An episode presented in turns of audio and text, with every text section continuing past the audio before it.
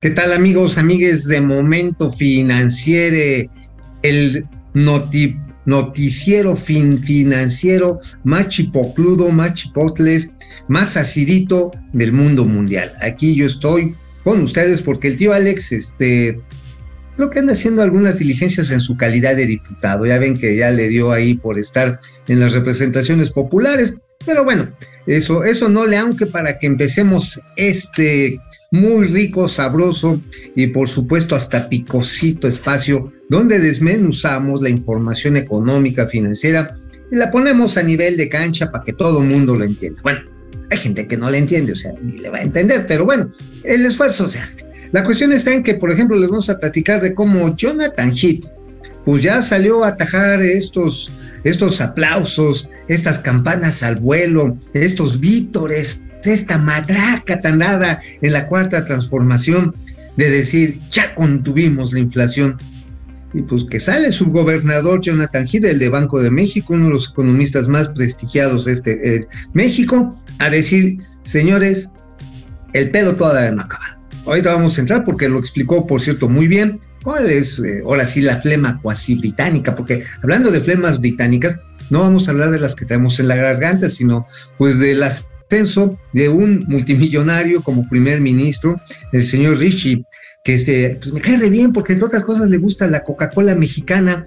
Dice que como esta sí se hace con azúcar y no con edulcurantes o edulcorantes o como se diga, bueno, que no se hace con jarabe de maíz o remolacha, como sucede en Europa y en Estados Unidos, sino con caña de azúcar, bueno, seguramente le recuerda más a los sabores de las, bebidas gaseosas allá de su originaria India. Claro, él es miembro, miembro de la aristocracia de la India, por supuesto también es súbdito de la corona británica, y pues trae un plan económico que pues pretende sacar de la maroma en la que está la economía británica, pero para maromas bueno, estas estuvieron tipo doctor Sobek, las que se aventó, y vamos a platicar de ello nada más ni nada menos que el director de Petróleos Mexicanos, Octavio Romero Oropesa.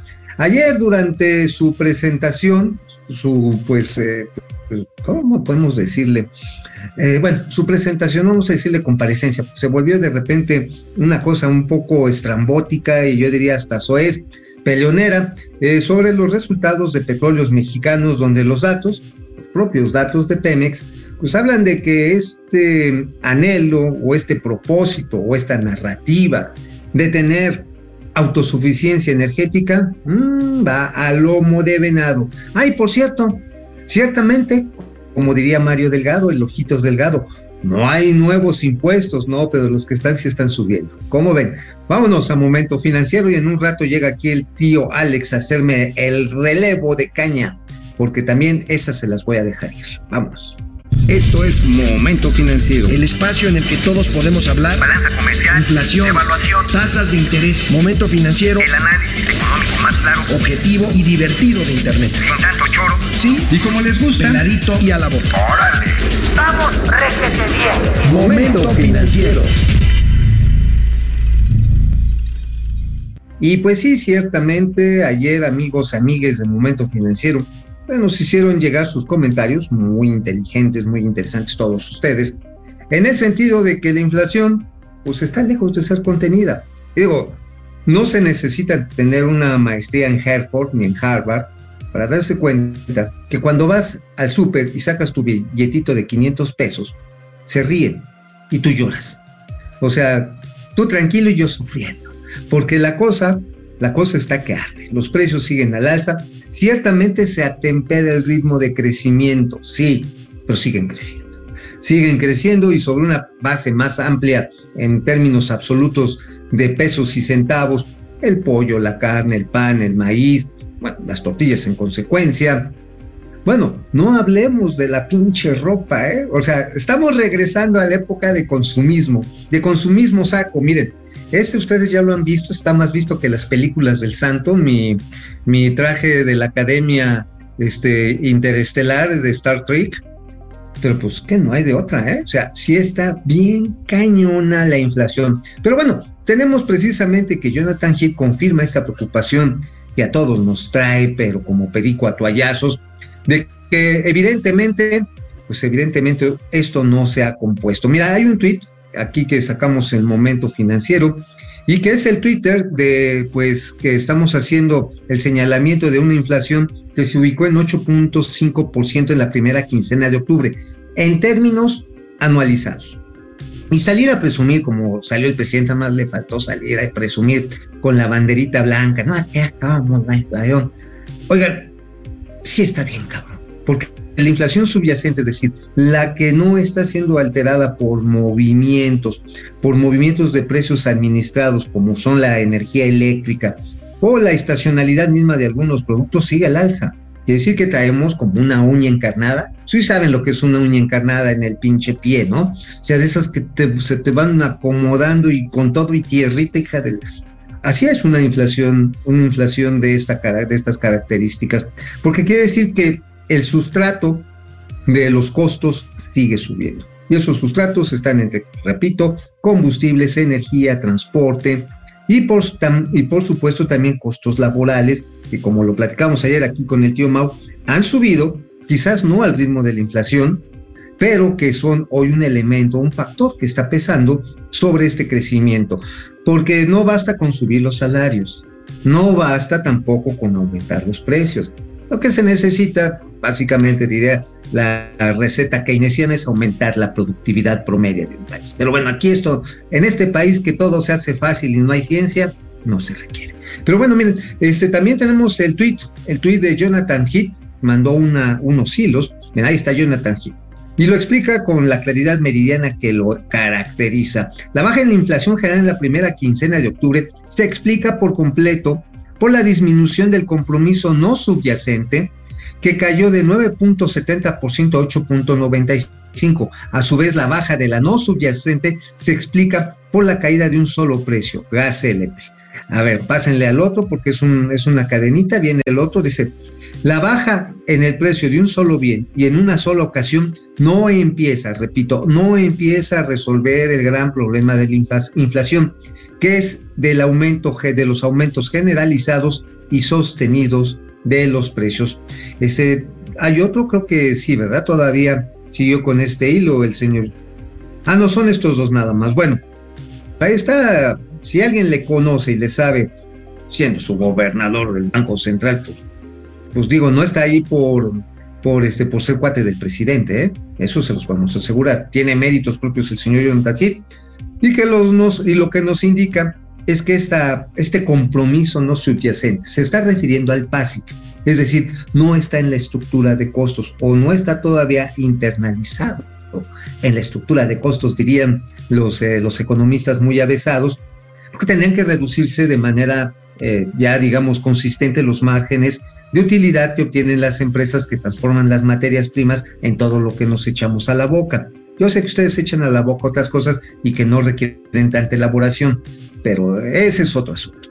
El tema, el tema aquí que tenemos es básicamente que, que pues ya hay una situación en el que el gas que aunque haya bajado el gas LP, tampoco fue suficiente como para generar una tendencia regresiva en los precios. Siguen subiendo, menos rápido, pero siguen subiendo. Y esto, al ratito les platico en, de mis columnas porque es un tema que estuve abordando. Y bueno, pues este, no podemos negarlo, ya van casi dos años, ya van casi dos años en el que los objetivos de inflación del Banco Central y también en los que se apoya la Secretaría de Hacienda para elaborar los presupuestos federales de todos los años, pues no se cumplen, no se cumplen, o sea, están rebasados. Y este año es especialmente notorio porque eh, no nos extrañe que tengamos un rebote de precios, ¿eh? un rebote de precios que puede estar provocado por los altos precios del petróleo el petróleo no ha bajado. Los gringos sacaron la metralla y dijeron, pues, órale,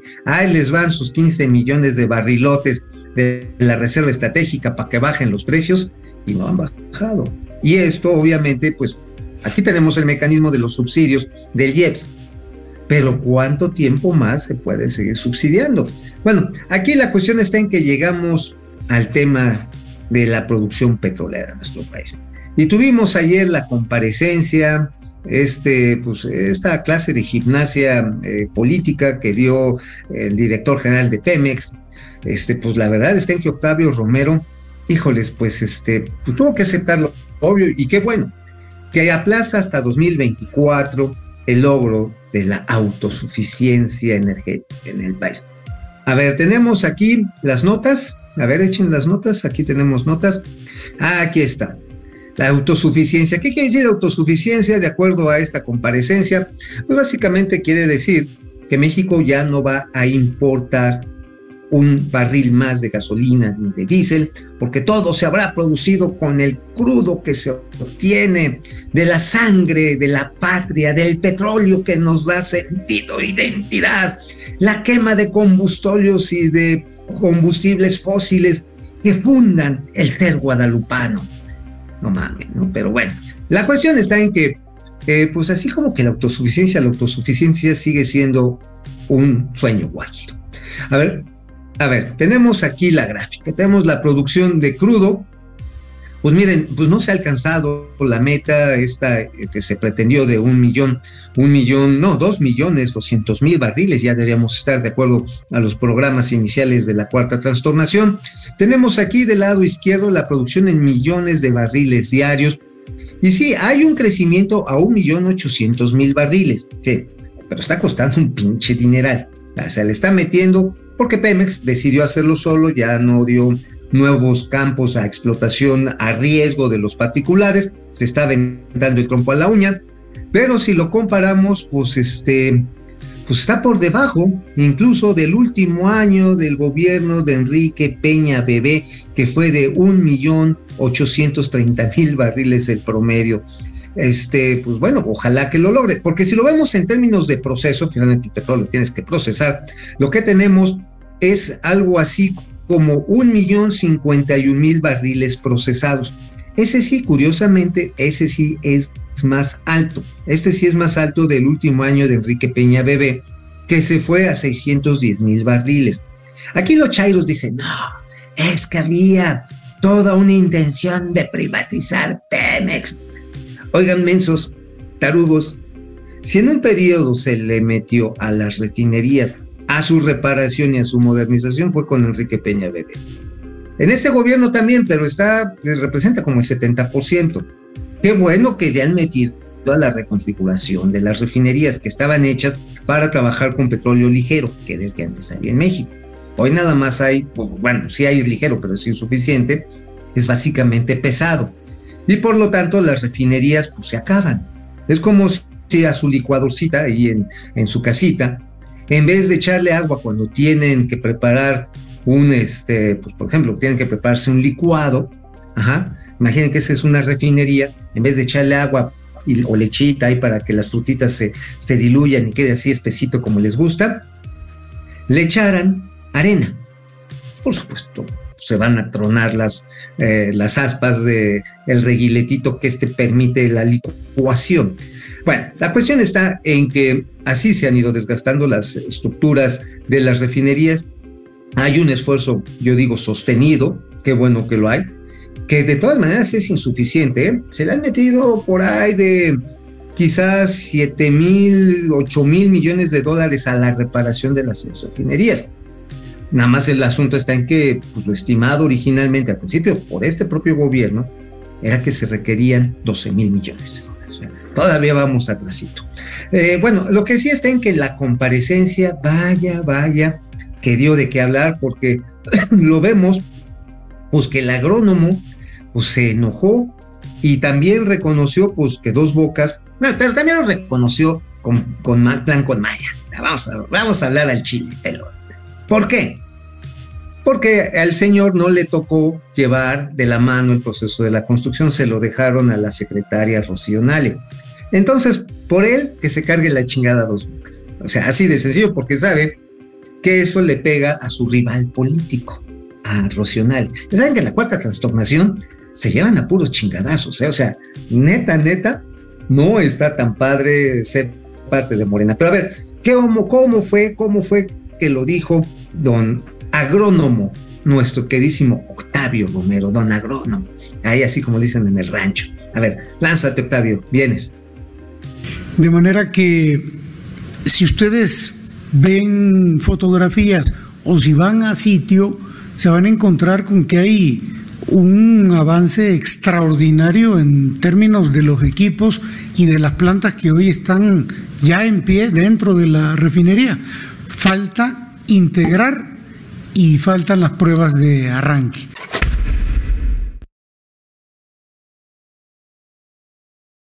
Ok, ok.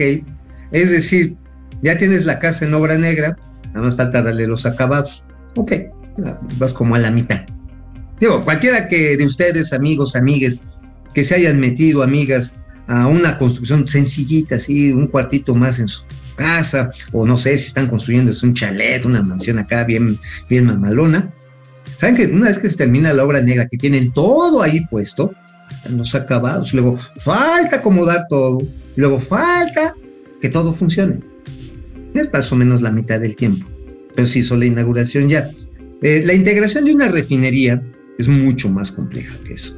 La reintegración de la refinería quiere decir que se tienen que sincronizar, en este caso, 18 procesos diferentes. Y sincronizarlos quiere decir que una máquina que empieza a funcionar, a generar electricidad, por ejemplo, va a, va a tener la capacidad y la potencia de manera sistemática de suministrarlo, por ejemplo, a una caldera. Y esa caldera a su vez va a tener la necesidad de estar con el suministro de agua de manera persistente. Pero además, para que el proceso sea eficiente, tiene que haber la sustancia que se tiene que calentar para empezar a separar sus componentes, es decir, el petróleo. ¿De dónde va o cómo va a trasladarse un petróleo crudo? Desde los tinacos, desde estos grandes tambos, de estos enormes contenedorzotes que tiene ahí dos bocas, que son chorro, ¿eh? Estoy hablando de prácticamente 39, 39 tinacotes, así de esos este, tanques de almacenamiento así gigantescos, pues tampoco es así como de que ábrele la llave, mi chavo, échale. No, tiene que haber sistemas de control volumétrico. Y además, tiene que haber sistemas computarizados que estén controlando y dando la información a los ingenieros que llevan a cabo. Y en las pruebas, y en las pruebas es donde se ve de qué lado más la iguana. Hay nada más para que, para que la vean, nada más para que la vean de cerquita.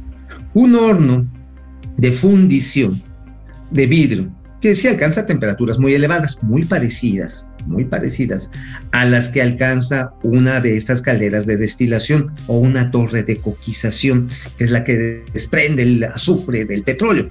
Bueno, estos hornos de 800 grados centígrados que se utilizan en, en, las fundiciones de vidrio, pero también algunas un poquito más se van a 1200 grados las, las que hacen la fundición de productos acereros. Bueno, resulta, resulta que se tarda la prueba con seguridad, para que no vaya a haber un descagale, no se vaya a romper la pinche estructura del horno y vaya que construirlo otra vez. Se llevan levemente de cuatro a seis meses. Una. Digo, puedes llevar a varios ingenieros chingones que lo intenten y que lo hagan todo sincronizadamente. Uy, si lo hacen con prisa, no, ahora sí, mira, me persiguen, no la vayan a cagar, mejor, llévensela con calmita, señor agrónomo, no se, no se acelere por hacer, quererle hacer caso a su abuelito, nos podemos meter en un pinche pedo. No, no, no, no, no, miren, ya, ya lo hicieron, ya está ahí. Bueno, háganlo con calma, háganlo bien, que eh, a lo mejor no va a ser rentable, pero es mejor que se tarde un poco más en ser rentable a que llegue a producir un barril, una cubeta de gasolina, un bidón, lo que sea, a que hagamos las cosas a las prisas y después nos estemos arrepintiendo. O sea, ahora sí que lo digo de corazón de patriota, no vaya a ser que al rato tengamos que lamentar que ya se chingó tal estructura que no está funcionando o cosas más graves que ahora sí, císcalo, císcalo, diablo, panzón. No vaya a ser que nos vayamos a llevar una quemazón. Pero bueno, este, vamos a unos comentarios, ¿no? Digo ya de una vez, a ver si ya el pinche Alejandro llega, porque este, este, pues sí, eso de monólogo de monos, pues sí está medio culé. Vámonos. Bueno, amigos, amigues, muchas gracias por estar aquí con nosotros. Carlos Santoyo. Carlos, Abrazote, no sabes cómo apreciamos tus comentarios y que estés al tanto y pasándonos información. Híjoles, allá de tu tierra, cómo la está pasando bien, cabrón. Pero bueno, lo bueno está en que ya nadie se siente inseguro, o casi nadie en este país, dice el presidente. Solomillo y el médico de las finanzas, está muy bueno. José Tenorio, buenos días a los mejores tíos financieros de México. Saludos desde Tijuana. Saludos allá también a la frontera norte. Francisco García, buen día. ¿Se acuerdan las veces que el presidente ha apartado su, ha apartado su nombre y no ha cumplido ni de cerca con sus promesas? Uf, hay un montón, ¿eh? Digo, la que se me viene así luego, luego a la mente es la de los medicamentos. Bueno, la crecimiento de pinche 6% del Producto Interno Bruto. Ah, y ahorita vamos a retomar una de las promesas que hizo que millones de ingenuos, millones, hagan por él, pero que no se ha cumplido. Y como diría Don Teofilito, ni se cumplirá. Vegeta iracundo, enojado López desde, el extranjero, le dice a Banorte que no compre Banamex. López quería los impuestos de la venta. Pues yo creo que ya se la pellizcaron, incluyendo los de City, ¿eh? que sí querían vender, pero neta no les están llegando al precio. Y quién sabe si alguien le quiera meter en este momento, en un momento de recesión con tasas de interés tan altas, un billete a un banco al menudeo que tiene mucha tradición, donde la gente, sobre todo los más jóvenes, se están moviendo a los sistemas digitales. Eh, José Luis Flores Mariano, ¿acaso alguien de ustedes se sorprendió de la resolución del caso Pío Obrador? No, no, te digo, a ver, aquí los culeros son los neoliberales, los derechosos, eh, Cedillo, Calderón, Loret, Broso, Laristegui, todos son los culeros. Los otros son los que traen recursos para el pueblo bueno, es decir, vulgo al presidente, en efectivo, por supuesto, porque eso de los cheques él no le sabe, son los buenos. O sea, a mí no me sorprendió, digo, finalmente sabemos que el color del partido presidencial no es guinda, es amarillo manila. Eh, doctora Mauri Serrano, doctor, dice, ayer leí un chat eh, en, el de, en el que en el 2024, cuando ANLO deje la presidencia, va a llegar un cometa para llevarse a los chairos verdaderos. Así las cosas en esa secta.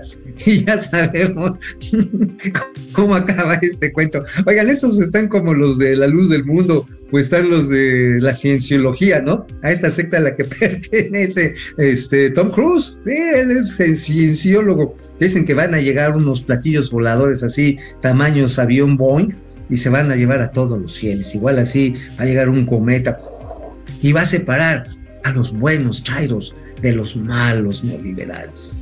Bueno, que les vaya bien ahí en su planeta. Ignacio Lara, buenos días, tíos financieros desde la Riviera Maya. Ay, perro maldito asqueroso. Te odio, yo quisiera estar allá. Lugar del ecocidio, ah, bueno, esto sí está cabrón. Lugar del ecocidio y despilfarro de dinero en obras faraónicas sin tener estudios ni proyectos. Tienes toda la razón. Este, a ver, se los digo de muy alta fuente, oficial. El tren Maya en ese tramo no va a estar terminado. E igual y en una de esas ni siquiera llega a Palenque, ¿eh? Neta, se está armando ya un despedorre en la zona bastante feo. Francisco García, buen día, equipo financiero. ¿Nos pueden refrescar el dato de cuánto era el dinero que había en ahorros y fideicomisos en el 2018 y cuánto es lo que queda? Claro que sí, Francisco, rápidamente lo actualizamos. Cuando se fue Enrique Peña Bebé, dejó en fideicomisos cerca de 176 mil millones de pesos, de los cuales solamente después de que lo empezaron a despulgar podían tomar, porque finalmente pues había fideicomisos que no podías tocar, como el fideicomiso que se formó para pagar a los, a los acreedores del Aeropuerto Internacional de la Ciudad de México, que no se construyó, este, y también los, los aduaneros, perdón, eh, nada más pudieron tomar 75 mil millones de pesos. Bueno, de estas cantidades, pues nada más quedan como 20 mil, 22 mil millones de pesos, y por eso el propósito ahora de meterle eh, una partecita de lo que quede ahí, pero no está muy bien especificado, meterle por ahí una partecita de los remanentes de la recaudación para reconstituir el fondo de estabilización de ingresos eh, federales, este, de participaciones federales. Pero sí, sea, eh, estos honrados salieron bien pinches gastalones. No, no, no, no, no, no, no. Es como cuando, como cuando te contentas con la suegra y la llevas de shopping, no mames, es, es una putiza. Eh, luego tenemos a Flus Roy, eh, dice, DDC más Alex Mau sería muy tranquilizador que un día pudiera ponerse de acuerdo la Secretaría de Hacienda, Banjico eh, y Presidencia para mandar el mismo mensaje respecto, por ejemplo, a la inflación. Claro, claro, sería muy saludable decir, oigan, bueno, como lo están haciendo los británicos, los británicos saben que se los está cargando el pinche, el pinche diablo. Digo, una inflación de 10% en libras esterlinas es como una inflación en mozolote torneado. Este, aquí digo, aquí no están mucho mejor las cosas porque la inflación de alimentos está en el 16%. Y si esta sí nos cae de cabeza. Proceserver, en el medio financiero no hay como un desayuno de cuatro expresos triples, ay cabrón, una Coca-Cola de tres litros y una mezcalina para despabilarse, ándale papá. No, bueno, eso, eso sí es desayuno de campeones, chinga. Eh, Marcos Antonio Rivera Hernández, saludos cordiales, tío Maus, el análisis más acertado verás, auténtico y mamón del mundo. Así es, señores. Gracias por estas palabras de halago. Jorge Alberto Torres Zaragoza, comprar setes y udibones en setes directos, otra plataforma medio. ¿Se necesita tener firma electrónica y hacer una y hacer declaración anual? Eh, sí, sí, sí, sí, se requiere tener este, la fiel. Digo, porque no necesariamente para invertir, pero sí para cuando tengas que hacer tu declaración anual, si la requieres. Porque acuérdense, cuando tienes más de un ingreso que supera, creo que los 25 mil, casi a los 28 mil pesos mensuales, estás obligado a hacer declaración mensual, informativos y además la pinche declaración anual. Eh, y para hacer estas declaraciones necesitas tener la firma electrónica, la famosísima fiel, que híjoles, conseguirla sí está bien pie. Eh, sí dejas el pellejo en el camino. Tatis Calleja, excelente día, tío Mau, siempre con los mejores análisis económicos. Mm, gracias, mi Tatis. Oscar Márquez, si alguien sabe de comunicación overmal, se nota que el vejete corrupto goza la situación que vive el país como si fuera su objetivo acabar con México. Mira, no sé, o sea, a muchos sí tenemos de pronto la intención, güey, este sí le quiere dar en la madre a todos. Pero él está pensando que está haciendo exactamente lo contrario, lo cual lo hace especialmente riesgoso para un país donde no todos pensamos igual y donde hay intereses y símbolos y por eso somos una república. Eh, Vegente, Iracundo de Nuez dice López nos quiere, no quiere que los ciudadanos contemos los votos, sabe que Morena perdería por ellos, va tras el INE. Yo también coincido contigo, Vegete Iracundo, ciertamente quieren el INE para controlar. Es más, el Foro de Venecia acaba de hacer un estudio bien interesante de este modelo, según muy democrático y plural, que los chairos dicen sí, que el pueblo decida, eso es lo más democrático. No, lo que está diciendo el Foro de Venecia es, oigan, güey, lo que está proponiendo el presidente es que el gobierno controle los procesos electorales. Y como es un gobierno popular, es el que va a aventar a favor o en contra a los votantes. O sea, es como el PRI renacido, coño, pero bueno. José González, hola tío, saludos al capitán Kid y al señor Spock.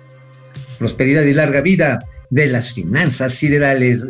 Gregorio Cruz, se comenta que Andy está detrás de las pipas de Huachicol eh, y está haciendo su guardadito para su próxima campaña. Mm, eh, bonita, interesante alocución. Javier Salinas, la razón por la que no se cumple el, objeto de el, objetivo de refinación es porque es más rentable comprar la gasolina hecha que la refine Pemex, ciertamente, porque también hay un costo laboral muy alto, ¿eh? eso sí hay que decirlo, el costo laboral de Pemex eh, supera ampliamente en términos proporcionales el que tienen las refinerías en Texas. Por eso compraron Deer Park, nada menos. Eso sí estuvo interesante. El único problema de Deer Park es que las gasolinas que se producen ahí, que son 300 mil barriles, una buena cantidad, no se venden en México. ¿No? No, no, no. A ver, Chairos, tranquilos. Ahí les va otra vez. La gasolina que produce Deer Park no se vende en México. Punto no se puede sumar porque no la podemos importar. ¿Por qué no la podemos importar?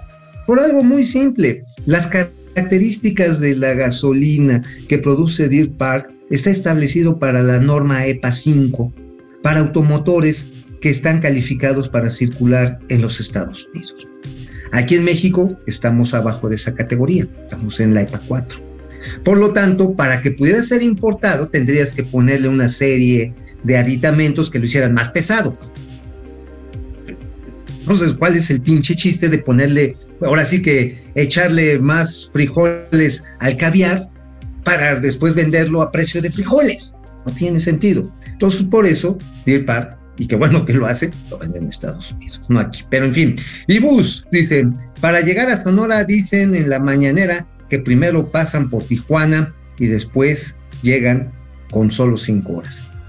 No, pues está cabrón, ¿no? Ir a Tijuana y bajarte a Sonora cinco horas en la carretera por el desierto. Digo, son paisajes muy bonitos, pero es una chingota. Bueno, vámonos a mis calumnias porque ya el tiempo aprieta y regresamos al ratito con más comentarios antes de irnos, antes de irnos precisamente a los únicos, a los inigualables, los nunca comparados, los gatelazos. Vámonos. Bueno, amigos, amigues, berrinche que pegó Octavio Romero, regresando a los temas de los combustibles, porque resulta, pues digo, le hizo la promesa a López Obrador, hay un audio muy famoso en un meeting eh, allá en 2016, cuando era un súper eh, opositor y ya estaba levantando y ya se le veía que, que, podía ganar cabrón la presidencia, como lo ganó. Y decía, si Morena estuviera en este momento gobernando, la gasolina costaría 10 pesos. Y pues ayer que se lo recuerda Octavio Romero, los panistas, y Santa Madre de Dios, Dios crucificado, santos que lo acompañan, le salió hasta humo y cuernos al señor Octavio Romero López. A ver, Oro, lánzate por la plata, vas.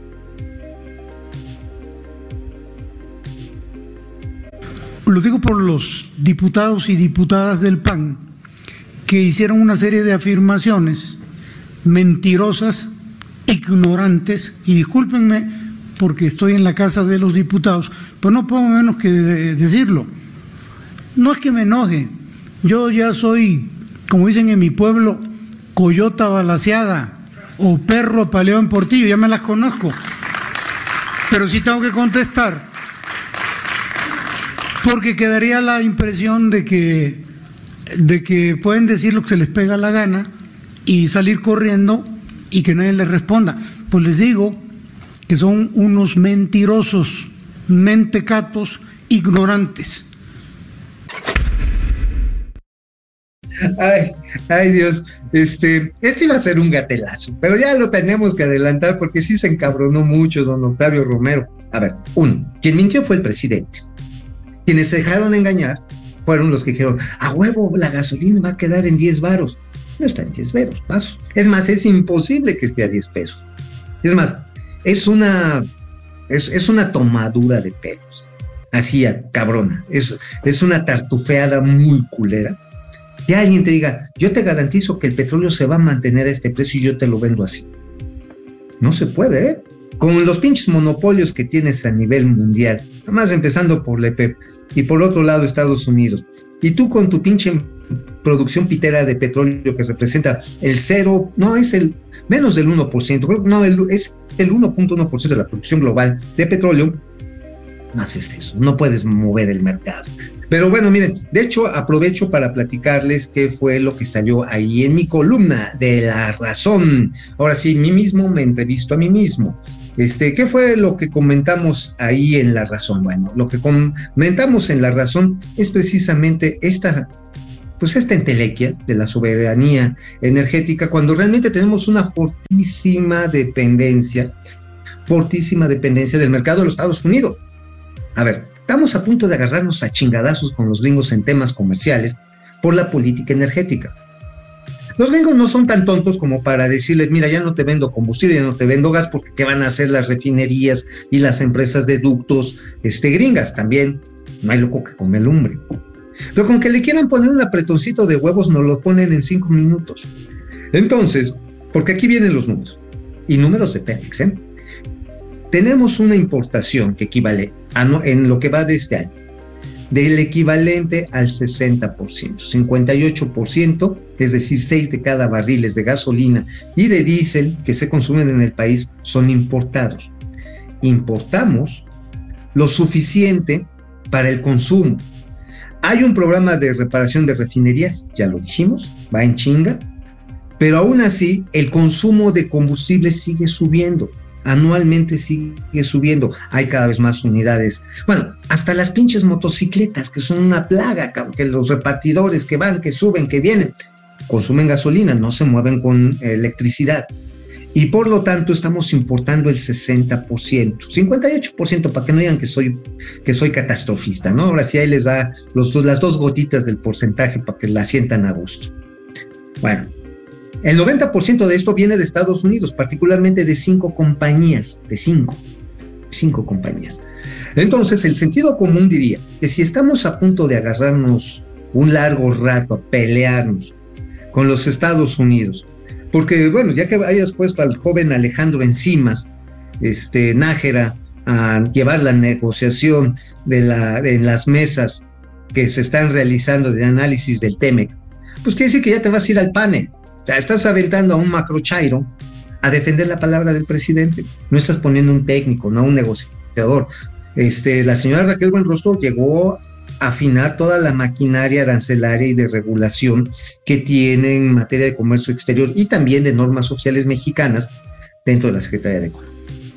Y también, por supuesto, esto implica tener, digamos, el control, el control normativo sobre el cobro de impuestos, no el cobro de impuestos, se lo tiene el SAT. Y en el caso de las importaciones, lo tienen aduanas, pero tú tienes el control regulatorio. O sea, ¿va, va a fortalecer la Secretaría de Economía en su papel de rector? Sí, Ahora, que pusieron a un señor que va a pelearse con los gringos, también. Entonces, pues, oye, el sentido común te diría, te vas a echar el tiro con Pedro, pues ya no le des tanta lana a Pedro para que se ponga mamé y te parta la madre. O si te va a partir la madre, pues pídele una manita mejor a, este, a Pablito y te buscas otros proveedores o empiezas a diversificar tu provisión de gasolinas o diésel. Porque repito, los gringos no son locos, no son pendejos, no van a agarrar y decir, ah, te cierro la llave, muérete. No, porque también sus negocios están aquí. Están las industrias automotrices, las mismas plantas productivas de combustible y de gas, los ductos que mandan al país, nos a dar un balazo en las patas. Pues si nos quieren dar un pinche susto, nos lo dan en tres segundos.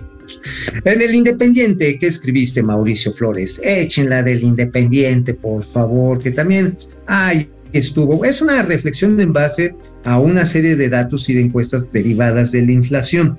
Eh, tuve acceso a una encuesta muy interesante que pues nos habla de cuál es la percepción que se está dando a nivel inflacionario. Fíjate que, eh, fíjense, ahí me llama mucho la atención que por un lado hay un nivel de crecimiento de precios ya 16%, y que por otro lado eh, pues obviamente los sindicatos, la Comisión Nacional de Salarios Mínimos dice, ni madres, vamos derecho y va a ser 22% de aumento salarial al mínimo, que digamos, no es la mayoría de los trabajadores, pero sí los de nueva contratación están en ese, en ese estadio del salario mínimo. Vamos para que luego en el 24 le sumemos otro 23 y ya chingamos. 50% en los últimos dos años del gobierno del presidente López Obrador. Y mientras, el Consejo Coordinador Empresarial, donde está Francisco Cervantes el Suavecito, a través de un centro muy prestigiado que dirige el señor Carlos Hurtado, el Centro de Estudios Económicos y Sociales del Sector Privado, que lo platicábamos ayer, dicen, espérense, espérense chavos, este, el horno no está como pabollos, le echamos esto, se nos van a encarecer los costos laborales, vamos a perder competitividad y peor tantito, los únicos beneficiados no van a ser los trabajadores, va a ser el mercado informal. Porque un empresario, y sobre todo los pymes, dicen, güey, pues ¿de dónde voy a sacar para pagar estos salarios? Te volteas y le dices, oye, mijo, este, pues no te voy a poder pagar ese salario. Si quieres, te pago en cash, pero ya no, ya no me metas que si te voy a dar a cotizar, este, que para el seguro social, ya no te voy a dar para cotizar a la casa, para tu hipoteca de Infonavit, ya no seguro social para, para No, no, no, no. Aquí está la lana. No, pues no la quiero, pues no la agarres. Habrá alguien que sí la quiera. Y eso, eso ya existe, no les estoy platicando algo que no exista. 57% de la población económicamente activa de este país trabaja en la informalidad este mismo fenómeno. Entonces, pues podemos hacerlo todavía peor. O sea, me cae que si queremos cagarla, sí la podemos cagar al infinito. O sea, la verdad es, es una capacidad maravillosa la que tenemos en este país. Y les recuerdo cómo se generaron estas carreras horripilantes de precios y salarios durante pues, los gobiernos, los gobiernos pristas, populistas. estoy hablando de Luis Echeverría, que quería lavar sus culpas por los crímenes cometidos en el 68 y después la represión de un muy este, soberbio y manirroto José López Portillo, otro López, que terminó de darle la madre a, este, a la economía de este país, con un estatismo abrumador, en un momento en el que el mundo estaba cambiando de la industrialización a las industrias de la creatividad y de la innovación, y reventaron, reventaron las finanzas públicas, bueno, nada más Digo, espero nunca volvamos a llegar a eso. Pero resulta que con el Estado que tenía de todo, un poquito como ahorita lo que se está pretendiendo, ¿eh? No tanto, pero sí.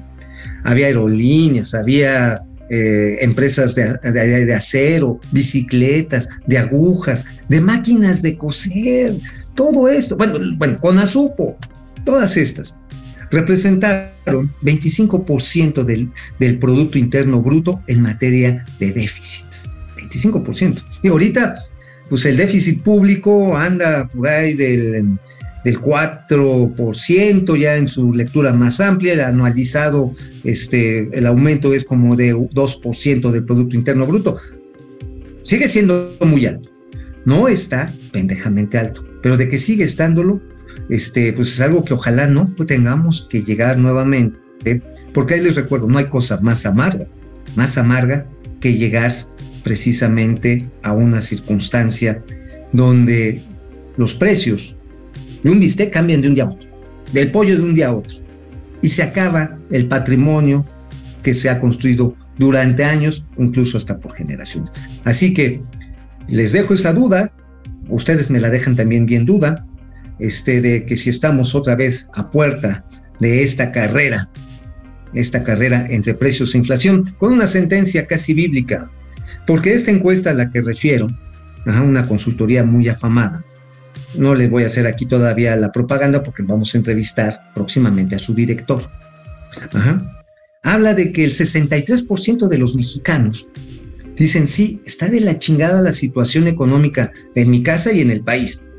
Y se debe al mal manejo de la economía. Mm. Oigan, ese 63% es el mismo 63% de aprobación que tiene el presidente López Obrador. Y de ahí la sentencia bíblica, el que por su gusto es güey, hasta la coyúndala. Ahí se las dejo. Y bueno, antes de que pasemos rápidamente a, los últimos a los últimos comentarios antes de ir a los gatelazos. Bueno, pues aumenta la retención fiscal. Ahí tenemos ya la información rápidamente pues este, de los ahorros, pues ya no va a ser el 0.08%, ajá, este, sino que va a ser ahora de 0.15%. Aquí la nota perfectamente este, cabeceado, cuestiona el aumento en tasas de retención, pues bueno, va a ser que 15 pesos por cada 100 mil y el fisco les retendrá 150 baros. ¿Cómo ven? O sea, no hay más impuestos, pero los que están suben, ¿eh? Entonces, pues un buen incentivo para ahorrar en los bancos, ¿no? Digo, pues si te van a retener eso, pues te traes en cachete. Es una muy buena estrategia para, pues para no estimular el ahorro bancario. En fin, ah, bueno, y Rishi Sunak, Rishi Sunak, me cae re bien porque se echa sus Coca-Colas mexicanas. FEMSA va a estar, el Diablo Fernández va a estar loco de sí, porque bueno, ya formalmente mi, mi queridísimo tío Alex, este, pues sí, realmente, pues, este, pues él también quiere a, Carlos, ¿no? O quieres este, a Carmela porque esa es su hermana. Este, bueno, Sunak recibe a Reino Unido con una economía de rodillas. Sí, está muy madreada. Está, le, da, da, le dio la vuelta al plan financiero que traía la anterior primera ministra, porque pues este, eh, decía que iba a bajar los impuestos, iba a bajar los impuestos a los más ricos, en esta visión eh, pues digamos, eh, su ultraliberal, ultraliberal de decir, entre menos impuestos a los ricos, más van a invertir, más se va a mover la economía y esto va a derivar en mayor ingreso para la gente que trabaja. No necesariamente funciona siempre así. Y nada, no funcionó que tuvo que renunciar la primera ministra porque los bonos, los valores del gobierno británico se fueron a la burger, bajaron de valor cabrón, empezaron a generar minusvalías a todos los bancos que tenían estos papeles. ¿Por qué? Porque empezaron a ver, dijeron, madres, madres, no va a tener con qué pagar. Y pues ni modo, ahorita ya este Rishi pues ya dijo, pues ni modo, van a tenerle que pasar todos, no vamos a bajar las tasas de impuestos, porque vamos, vamos a echarle huevitos a esto, porque si no, no salimos. No se hubieran salido de la Unión Europea, pero bueno, pues miren, otra vez, quien por su gusto es Lord, hasta le va bien en la casa del rey. Pero bueno, vámonos rápidamente a los, este, vámonos, vámonos, vámonos a, los comentarios, regresamos a los gatelazos que están bien bonitos. Vámonos. Hola, ¿qué tal? ¿Cómo les va, amigos y amigas de Momento Financiero? Una disculpa, estoy aquí terminando una reunión de trabajo muy interesante sobre el sistema de ahorro para el retiro. Entro al relevo del buen Mau, que a su vez se fue pues ya saben, andamos movidos buscando información para todos ustedes todos los días. Pero bueno, empezamos con los gatelazos. Empezamos con los gatelazos. Y el primer gatelazo es un gatelazo, pues lamentable, que va a dar mucho de qué hablar. ¿Por qué? Ustedes se acuerdan los videos en donde aparecen los hermanos del presidente Andrés Manuel López Obrador, Pío y Martín, recibiendo dinero en efectivo en sobres amarillos. Bueno, pues el gatelazo de hoy es la resolución de la Fiscalía para Delitos Electorales que simplemente exoneran a Pío López Obrador. Y aunque las imágenes están ahí, en cash, el rey del cash, pues bueno, pues eh, la Fiscalía considera, considera que no hay delito que perseguir y entonces pues queda exonerado Pío López Obrador, que además tiene demandado al periodista que hizo públicos estos videos al periodista Carlos Loret de Mola. Este es el primer gatelazo. El segundo me lo spoileó Mauricio Flores. Me informan que pues cuando habló de la comparecencia de, de el director de Pemex, pues pasó el gatelazo en donde pues simplemente reconoce que la refinería no está, no está terminada. Por lo tanto, vamos al siguiente gatelazo, al siguiente gatelazo, porque otro que se enojó porque, pues así como se enojó el, director de Pemex porque lo cuestionaron de todas las mentiras que dijo, pues bueno, otro que se enojó es el, em, el gobernador del estado de Sonora, Alfonso Durazo. No quiere que exageremos, o sea, si hay muertos en Sonora, si balean y matan a un novio después de casarse saliendo de la iglesia, sí hay atentados, sí hay masacres, pero no hay de qué preocuparse, no exageremos. Miren, no, no hay mayor motivo eh, para un ánimo de psicosis. Hay que tener los cuidados normales que se tiene en cualquier otra eh, ciudad. Eh, las primeras líneas de investigación apuntan a que fue un ataque dirigido específicamente contra la persona que lamentablemente eh, perdió la vida. Eso no es por sí solo incriminatorio, por supuesto. Significa pues que no es que le pueda suceder a cualquiera. El atentado fue dirigido particularmente contra esta persona. Qué bárbaro, o sea, no hay de qué preocuparse. Si no te toca, no te toca. Carajo, hay que poner atención. Sonora es un desastre, es un sembradero de muerte y cadáveres. Bueno, pues vamos al siguiente gatelazo después de este lamentable. ¿Saben qué? Deberían de cuidar más a la jefa de gobierno, a la señora Claudia Sheinbaum. Dice, fíjense, dice que no le gusta un evento que ella misma impulsó. ¿Se acuerdan cuando el presidente López Obrador quería que ya no estuviera el Gran Premio de México, que es este fin de semana en eh, precisamente en la capital del país? Bueno, Sheinbaum hizo todo lo posible y qué bueno que lo hizo para mantener este evento de clase mundial. Y ahora sale con que no le gusta porque es muy fifí. Cuídenmela, por favor. No, a mí no me gusta ir a esos eventos y menos pues, que regalen boletos y eso. No. Ya ven que nosotros estamos en contra de los privilegios. Entonces, no, no me gusta ir a ese evento aunque nos regalen el boleto. Más bien que lo usen quienes no tienen acceso. Pero fui el primer año a conocer eh, cómo es el, pues toda la escudería, todo lo que hay atrás. Hay mucha gente trabajando alrededor del piloto. Es, es un, hay mucha tecnología involucrada, muchísima tecnología. Entonces eh, vale la pena pues que se conozca lo que, creo que hay un programa en Netflix y no sé qué, pero vale la pena verlo, eh, no sé si den permiso o no, pero creo que no dan permiso, ¿verdad? Porque es, sí, pero es, eh, es muy impresionante todo lo que hay detrás de tecnología del, del evento. Gracias. Pero bueno, es un evento que cuesta, no sé, ¿cuánto cuesta el boleto? Es, es bastante fifí el evento, sí.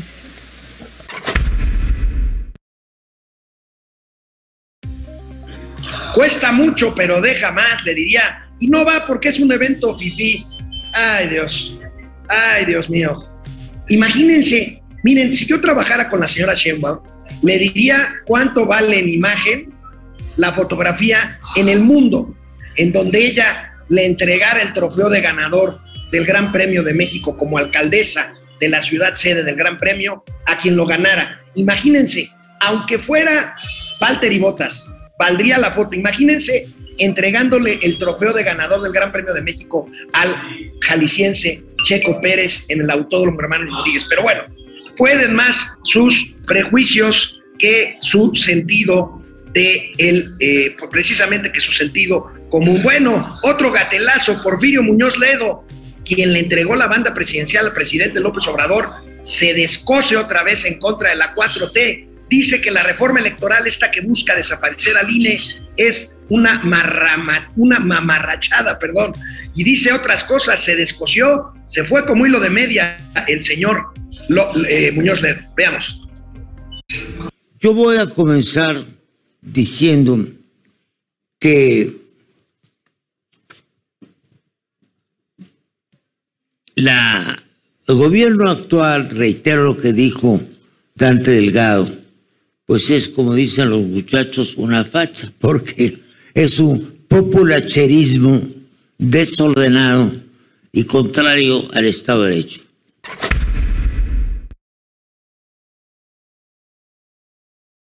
Bueno, una marra- mamarrachada dijo también que es la reforma electoral, que hoy se empieza a discutir y que espero que no trascienda o que no avance o transite en la Cámara de Diputados. Oigan, miren nada más, esta joya que me encontré en internet. Un lambiscón de esos youtuberos chayoteros, lambiscones.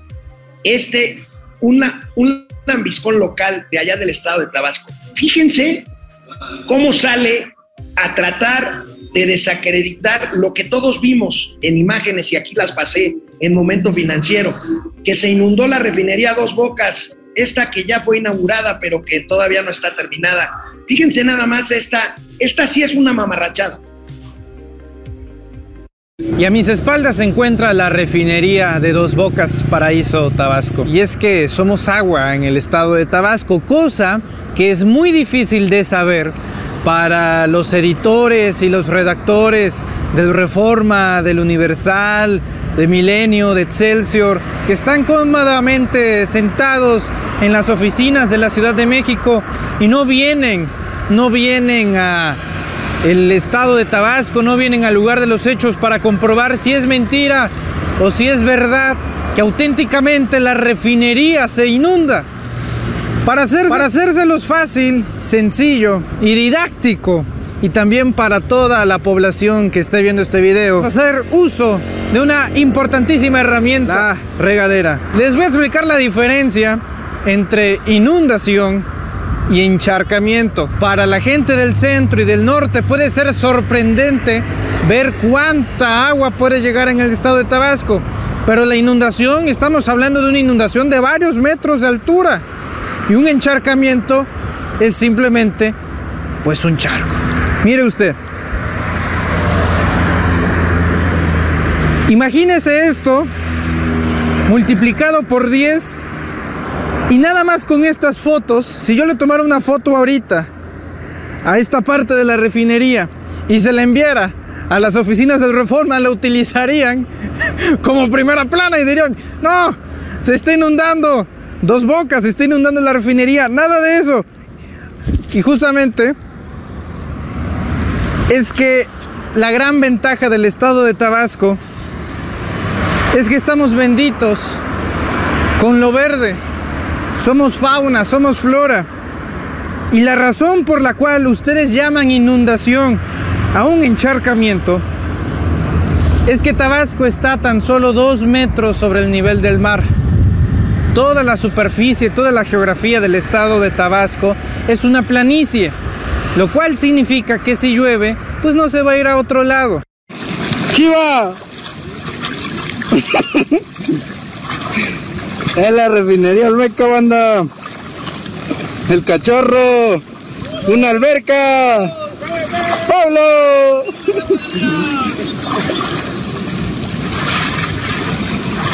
¡Hay alberca! ¿Cómo está el agua? ¡Salgo, perro! ¡Hola, verga! ¡Me va!